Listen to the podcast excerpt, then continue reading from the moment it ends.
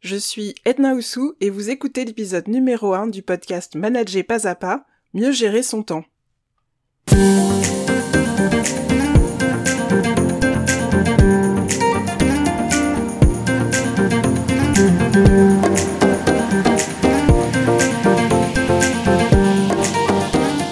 Bienvenue sur Manager pas à pas, le podcast qui booste votre management.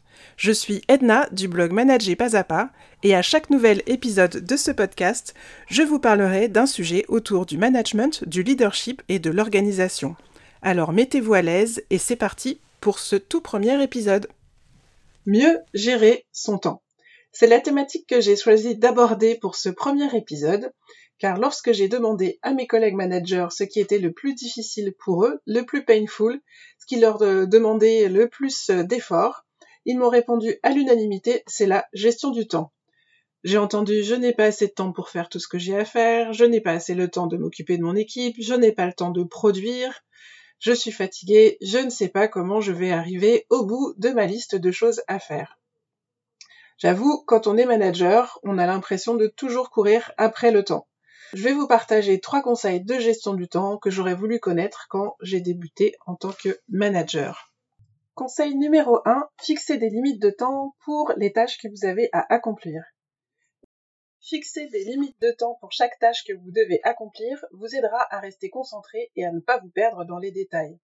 Parce que si vous pensez qu'en ayant plus de temps à votre disposition, vous accomplirez plus, alors c'est que vous ne connaissez pas encore la loi de Parkinson. Selon cette loi, le travail s'étale de façon à occuper le temps disponible pour son achèvement. Par exemple, si vous savez que vous ne disposez que de 30 minutes pour accomplir une certaine tâche, vous serez plus enclin à vous concentrer sur l'essentiel et à ne pas vous laisser distraire. En fait, le travail, dans ce cas-là, c'est comme un gaz qui est soumis à un principe de dilatation. Que vous libériez ceci, celui-ci, le gaz, dans un volume de 10 mètres cubes ou de 100 mètres cubes, euh, il va se dilater dans tout espace à sa disposition il va pas seulement rester dans une partie du volume. Ce principe de dilatation ne concerne pas que votre travail. Votre matériel aura tendance à se disperser sur la surface à sa disposition, si on prend l'exemple d'un bureau. Si vous avez une journée pour créer un article ou une semaine, le travail se dilatera dans ce temps à disposition. La première action à prendre est donc de définir du temps aux objectifs et aux tâches que vous vous fixez.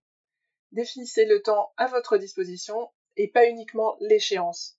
Par exemple, il y a une différence entre écrire un article le vendredi 31 mars à 17h et écrire cet article entre 14h et 17h le 31 mars. Le deuxième conseil, c'est de prendre des pauses. Cela peut sembler contre-intuitif, mais faire des pauses peut en fait vous aider à gagner du temps en tant que manager. En effet, les pauses vous aideront à éviter l'épuisement et vous permettront de revenir au travail frais et dispo, prêt à vous reconcentrer. Pour cela, assurez-vous de prévoir des pauses chaque jour afin de vous ressourcer et d'éviter de vous laisser déborder. De plus, les pauses vous permettront de faire le vide dans votre esprit et de trouver de nouvelles idées. Quand on travaille des heures sans s'arrêter, en espérant avoir plus de résultats, bon, ça m'est arrivé bien sûr, euh, mais j'ai pu constater que c'est tout à fait contre-productif. Plusieurs recherches ont démontré que faire une pause de 5 minutes chaque heure permet d'améliorer sa productivité. Faire un break, ça permet d'être plus efficace.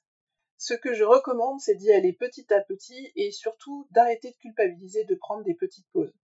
Ce qui va faire la différence, c'est de réussir à intégrer ces breaks dans votre quotidien de travail. Pour être sûr d'y penser, vous pouvez programmer des alertes sur votre téléphone et euh, ou sur votre ordinateur. Enfin, troisième conseil pour mieux gérer son temps, piloter son activité et celle de son équipe. Le suivi de l'avancement de vos tâches, c'est un autre élément clé de la gestion du temps. Assurez-vous de mesurer l'efficacité de votre système en notant le temps passé sur chaque tâche et les résultats obtenus. L'une des meilleures façons de s'assurer que votre système fonctionne, c'est d'évaluer, de l'évaluer constamment et d'y apporter les ajustements nécessaires. Je vous invite à prendre le temps toutes les semaines ou tous les mois de revoir ce qui a été efficace pour vous, ce qui ne fonctionne pas bien et les poids sur lesquels de petits changements pourraient être, pourraient avoir un impact important sur vos résultats. En évaluant votre système de cette manière, vous vous assurez que vos efforts de gestion du temps produisent toujours des résultats positifs à long terme. Bien évidemment, en tant que manager, euh, ce conseil s'applique aussi au pilotage de l'équipe. Il est crucial de piloter l'activité de votre équipe pour vous assurer de la réussite de ces projets. En suivant régulièrement les progrès de votre équipe, euh, vous pourrez offrir des feedbacks à chaque collaborateur, des feedbacks constructifs, pour les aider à améliorer, à s'améliorer et à atteindre leurs objectifs.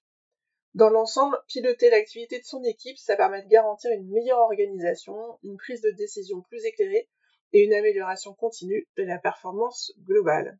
Et voilà, on arrive au bout de cet épisode, de ce premier épisode.